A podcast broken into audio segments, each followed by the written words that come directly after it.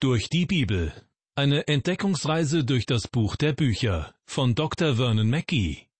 Ins Deutsche übertragen von Judith Hildebrandt und gesprochen von Kai-Uwe Wojczak. Ich begrüße Sie zu unserer Sendereihe Durch die Bibel.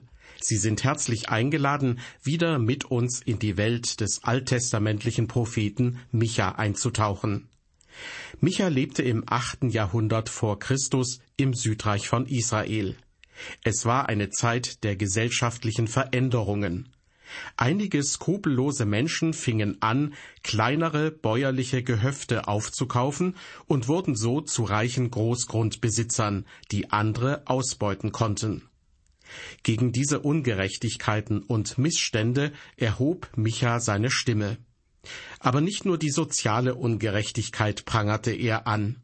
Nein, er machte den Leuten auch klar, dass Gottes Gericht unweigerlich kommen wird, sowohl für die Leute im Nordreich als auch für die im Südreich. Eine Katastrophe wird über die Menschen hereinbrechen. Und trotz dieser drohenden Katastrophe gibt es für die Menschen Hoffnung, denn Gott liebt sie, er hat sie nicht vergessen. Vielleicht haben auch Sie manchmal das Gefühl, dass große oder kleinere Katastrophen über Sie hereinbrechen oder Sie erleben große Ungerechtigkeiten. Ich hoffe, dass Ihnen dann die Botschaft von Micha Trost spenden kann. Wir befinden uns mit unserer Auslegung am Ende des ersten Kapitels vom Buch Micha. Nachdem sich der Prophet im allerersten Vers selbst vorgestellt hat, steigt er sofort ins Thema ein, ohne eine detaillierte Einleitung. In den Versen zwei bis sechs beschreibt er eine Gerichtssituation. Gott richtet sein Volk wegen der Sünden, die es begangen hat. Normalerweise werden Zeugen in einer Gerichtsverhandlung aufgerufen. Nicht so in dieser Gerichtsverhandlung. Gott kommt hier ohne Zeugen aus, denn die Vergehen sind offensichtlich, die Faktenlage so eindeutig. Gott ist hier gleichzeitig Richter und Zeuge. Wenn heute ein Richter den Gerichtssaal betritt, stehen alle Anwesenden auf. Hier stehen nicht die Menschen auf, sondern Micha beschreibt, dass die Berge und die Täler auf Gott reagieren. In der Gegenwart Gottes zerschmilzt der harte Fels wie Wachs bei Wärme oder ist wie Wasser, das einen Wasserfall herabschießt. Micha beschreibt in Vers 3, dass Gott ausgeht aus seiner Wohnung oder von seiner Stätte. Letzteres bedeutet im Hebräischen, dass er sich dem Kampf stellt. Gott hat den Krieg mit seinem Volk eröffnet. Keiner kann ihn mehr aufhalten. Dies ist die Situation, vor deren Hintergrund der vor uns liegende Textabschnitt zu verstehen ist. Das Gericht Gottes kommt unweigerlich. Keiner kann es mehr aufhalten. Und Micha reagiert darauf mit Weinen und Klagen. In Vers 8 berichtet er, wie es ihm persönlich mit der Situation geht. Es heißt dort, Darüber muss ich klagen und heulen, ich muss barfuß und bloß dahergehen. Ich muss klagen wie die Schakale und jammern wie die Strauße. Micha ist über diese Situation persönlich zutiefst erschüttert. Es trifft ihn so stark, als wäre einer seiner nahen Angehörigen verstorben. Das Schicksal seines Volkes ist ihm nicht egal. Diese persönliche Betroffenheit von Micha berührt mich immer wieder aufs Neue. Mir wird bewusst, wenn wir persönliches Leid erleben, dürfen wir trauern und klagen. Wenn Schlimmes geschieht, dann ist es ganz natürlich, dass es uns nicht gut geht und dass wir dies auch ausdrücken. Und noch etwas können wir von Micha lernen. Er predigt nicht von oben herab zu den Menschen, sondern er ist ein Teil von ihnen.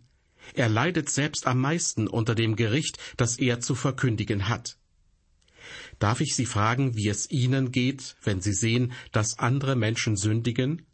Oder wenn Sie vielleicht sogar als Pastor oder Hauskreisleiter Menschen auf Sünde in ihrem Leben hinweisen müssen? Mit welcher Herzenseinstellung begegnen Sie diesen Menschen? Leiden Sie mit, so wie Micha es tut?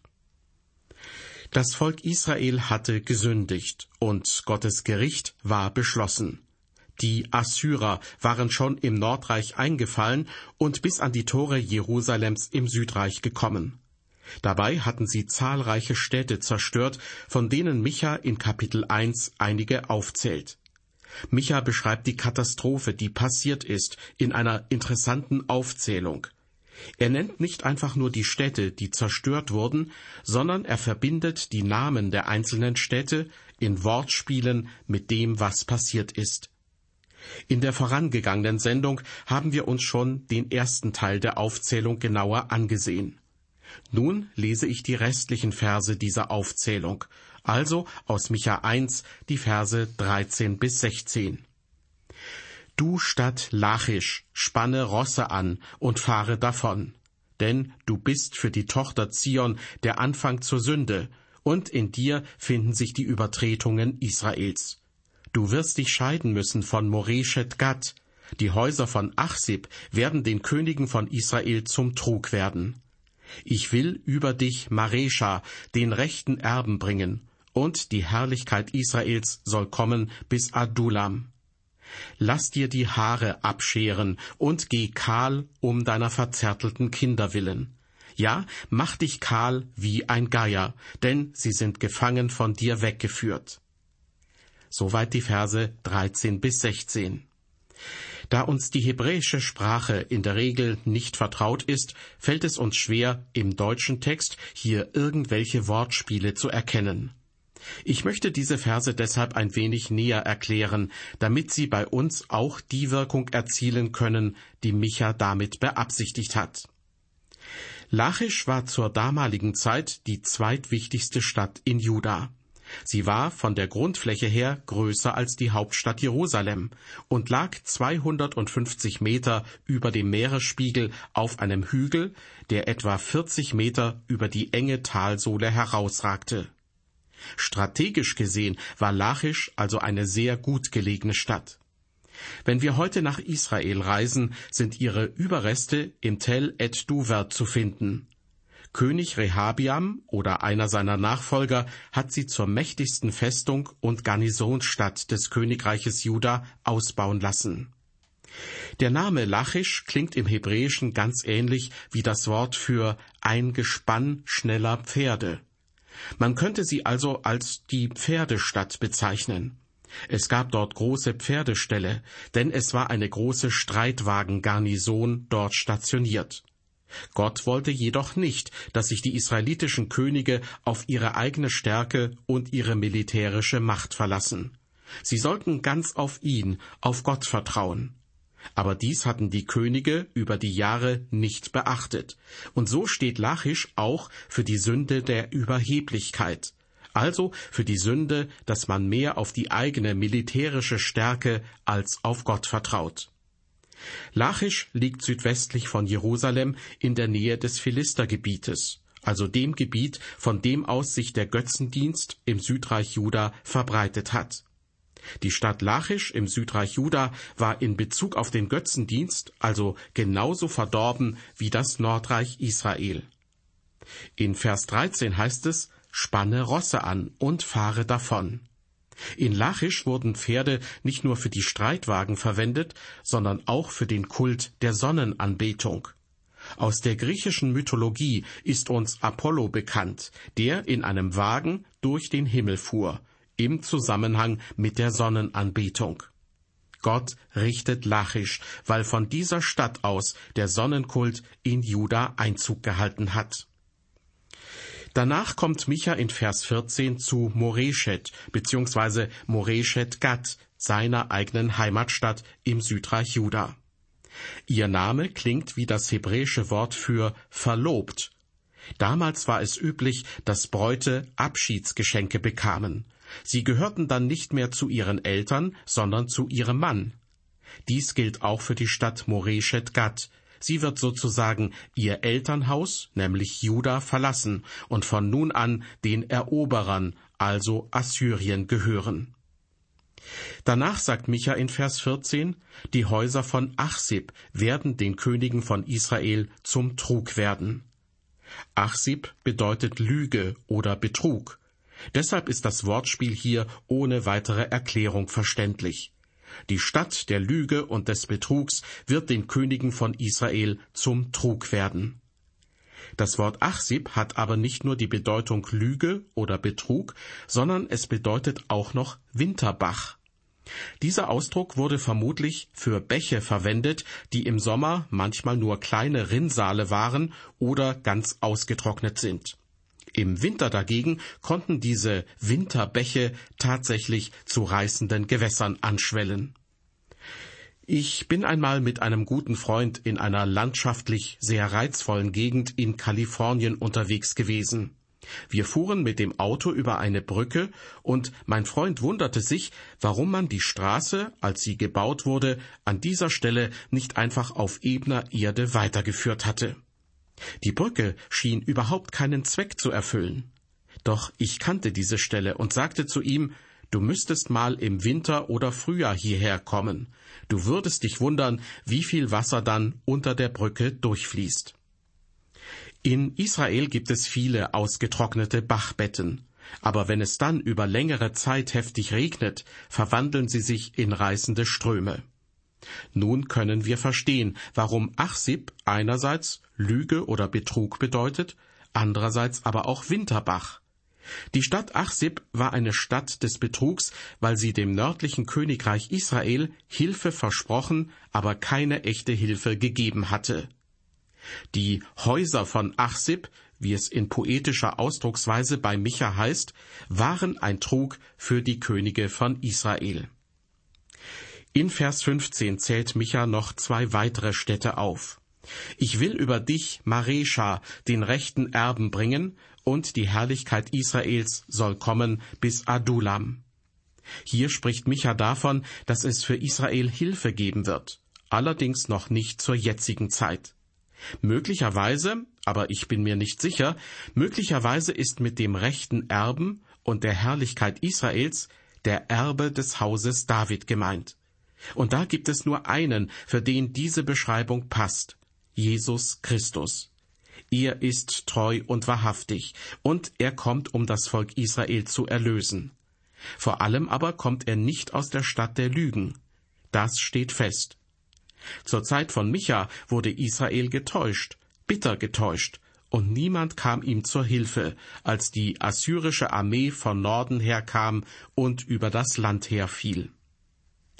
Kommen wir nun zur Bedeutung des Namens der Stadt Maresha. Im Namen Ma-Resha ist das hebräische Nomen Rosh enthalten, was Haupt, Spitze oder Kuppe bedeutet.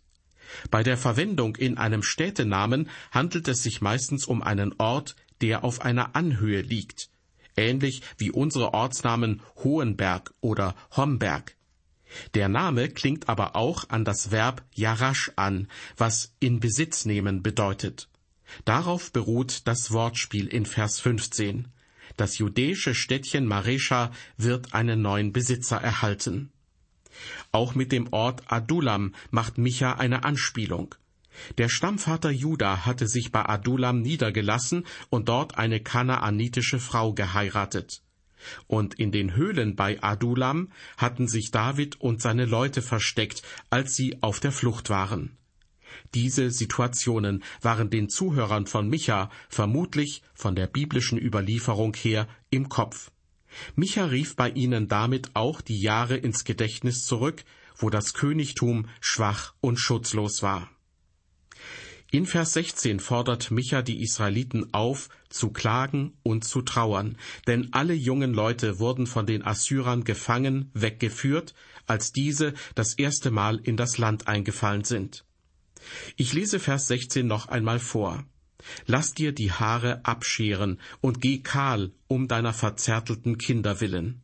Ja, mach dich kahl wie ein Geier, denn sie sind gefangen von dir weggeführt. Sich selbst das Haar zu scheren war ein Zeichen für Trauer. Obwohl die Israeliten im alttestamentlichen Gesetz dazu aufgefordert werden, ihre Bärte nicht zu stutzen oder zu rasieren, fordert Micha sie nun genau dazu auf. Weil die Sünde im Land Einzug gehalten hat, sollen sie ihre Trauer genau auf diese Art und Weise ausdrücken. Auch Jesaja, ein Zeitgenosse von Micha, hat etwas zu dieser Gewohnheit zu sagen. Im Jesaja-Buch Kapitel 15 lesen wir, Es geht hinauf die Tochter Dibon zu den Altären, um zu weinen. Moab heult über Nebo und über Medeba. Jedes Haupt ist kahl geschoren, jeder Bart ist abgeschnitten. Auch der Vers aus dem Micha-Buch beschreibt tiefe Trauer und Klage. Sie hatten ihre Kinder verloren, deshalb weinten sie. Das war das Urteil, das Gott über sie ausgesprochen hatte. Mit Vers 16 haben wir das Ende von Kapitel 1 des Micha-Buches erreicht, und ich möchte kurz die Botschaft der letzten Verse zusammenfassen. Micha macht in diesem Kapitel deutlich, dass das Unheil, welches über die Israeliten kommt, nicht von den Assyrern ausgeht, sondern im Grunde von Gott. Micha sieht hinter den Ereignissen Gottes Wirken, wie er in den Versen neun und zwölf deutlich macht. Das, was passiert, kommt vom Herrn. Doch was Micha verkündet, geht ihm selbst mächtig unter die Haut. Er trauert und zeigt seine Bestürzung äußerlich, indem er sich spärlich kleidet und laut klagt. Die Frage ist, ob seine Botschaft seine Hörer zu der gleichen Reaktion führt. Rund hundert Jahre später können wir beim Propheten Jeremia lesen, dass König Hiskia und das ganze Land Juda den Herrn fürchteten. Deshalb wurde Jerusalem im Südreich zunächst vom Gericht Gottes verschont, die Stadt Samaria im Nordreich aber nicht. Im zweiten Kapitel des Micha-Buches beschreibt der Prophet Micha die spezifischen Sünden der Menschen. Grundsätzlich ist das Gericht Gottes über die Menschen gekommen, weil sie sich auf den Götzendienst und alles, was damit verbunden ist, eingelassen haben. Zu dieser Zeit beinhaltete der Götzendienst grobe Unmoral, und die Prostituierten der damaligen Zeit gehörten zu den Spitzenverdienern im Volk. Durch Prostitution wurde der Götzendienst mitfinanziert. Ähnliches können wir auch heute im Okkultismus und im Satanskult beobachten. Die Sünden, die Micha in Kapitel 2 aufzählt, sind Sünden, die Menschen aneinander verüben. Im ersten Kapitel ging es um Sünden, die die Menschen gegenüber Gott verübt haben. Man kann sehen, wenn ein Mensch nicht mit Gott im Reinen ist, dann kann er oft auch nicht mit seinen Mitmenschen im Reinen sein. Und umgekehrt, wenn ein Mensch mit Gott im Reinen ist, dann kann er auch mit seinen Mitmenschen im Reinen sein. Allerdings entscheidet er sich manchmal auch dagegen. Das zweite Kapitel im Buch Micha ist kein schönes Kapitel. Es offenbart die Sünden einer Nation, die zur Zerstörung dieser Nation geführt haben. Von daher ist es gut für uns persönlich, aber auch als Gemeinde und als Volk, dieses Kapitel zu lesen und uns davon wachrütteln zu lassen. Hier nun der erste Vers aus Kapitel 2. Weh denen, die Schaden zu tun trachten und gehen mit bösen Gedanken um auf ihrem Lager, dass sie es frühe, wenn's Licht wird, vollbringen, weil sie die Macht haben. Micha spricht hier von Menschen, die, wenn sie ins Bett gehen, nicht schlafen, sondern darüber nachdenken, wie sie anderen Menschen schaden können. Sie planen Ungerechtigkeiten und überlegen, wie sie Menschen zu Fall bringen können. Ich habe manchmal mit solchen Menschen zu tun gehabt, vor allem aber auch mit Menschen, die des Nachts nicht aufhören können, an das zu denken, was sie tagsüber beschäftigt hat. Eine Frau hat mir einmal von ihrem Mann erzählt. Sie sagte, dass er, wenn er von der Arbeit nach Hause kommt, trotzdem immer weiter an die Arbeit denkt. Und sogar nachts, wenn er ins Bett geht, denkt er ständig an die Arbeit und überlegt, was er am nächsten Tag tun kann. Kein Wunder, dass diese Frau ernsthaft darüber nachdachte, sich scheiden zu lassen, denn die innere Unruhe ihres Mannes machte auch ihr zu schaffen.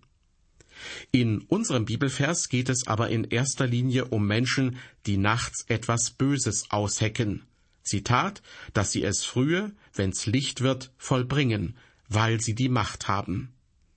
Dies bedeutet, dass sie das, was sie planen, auch ausführen können. In unserer Gesellschaft ist es leider häufig so, dass Menschen, die gottlos leben und sündigen, nach weltlichen Maßstäben Erfolg haben. Ja, in vielen Ländern, Gott sei's geklagt, liegt der Wohlstand nicht in den Händen der Gottesfürchtigen. Geld bedeutet Macht, und gottlose Menschen sind in der Lage, auch krumme Geschäfte durchzuziehen. Das ist dieselbe Sünde, die auch Israel zu Fall gebracht hat. Micha dagegen befürwortet eine Form der menschlichen Regierung, die Gottes Maßstäben folgt. Er fordert die Regierenden auf, sich Gottes Maßstäben unterzuordnen. Wenn Sie selbst weiter darüber nachdenken wollen, dann informieren Sie sich einmal über den Untergang großer Nationen. Wenn Wohlstand und Macht in die Hände einiger weniger gottloser Menschen fällt, dann beginnt Gott häufig zu richten. Auch in dieser Sendung haben wir uns wieder mit dem alttestamentlichen Buch Micha beschäftigt. Michas Botschaften sind gewiss keine leichte Kost, aber wir sehen hier direkt in das Herz Gottes. Wir sehen seine Trauer, seinen Zorn und seine Tatkraft und müssen uns mit den Konsequenzen auseinandersetzen, die es haben kann, wenn man Gott nicht gehorsam ist. Micha verkündet dem Volk Israel Gottes Gerichtsbotschaften. Wir sollten uns bewusst machen, dass Gott sich nicht verändert hat seit damals. Auch heute noch ist er tatkräftig, allmächtig und steht für Gerechtigkeit und Recht. Wie sieht es in unseren christlichen Gemeinden aus? Wie sieht es in unserem Leben aus? Sind wir Gott gegenüber gehorsam? Micha möchte auch uns wachrütteln, Gottes Willen und den Gehorsam ihm gegenüber nicht auf die leichte Schulter zu nehmen denn Gott möchte nichts lieber, als uns zu segnen. Und durch Jesus Christus haben wir Zugang zu seinem Herzen. Mit diesen Gedanken möchte ich mich nun von Ihnen verabschieden. Auf Wiederhören und Gottes Segen bis zur nächsten Ausgabe der Sendereihe durch die Bibel.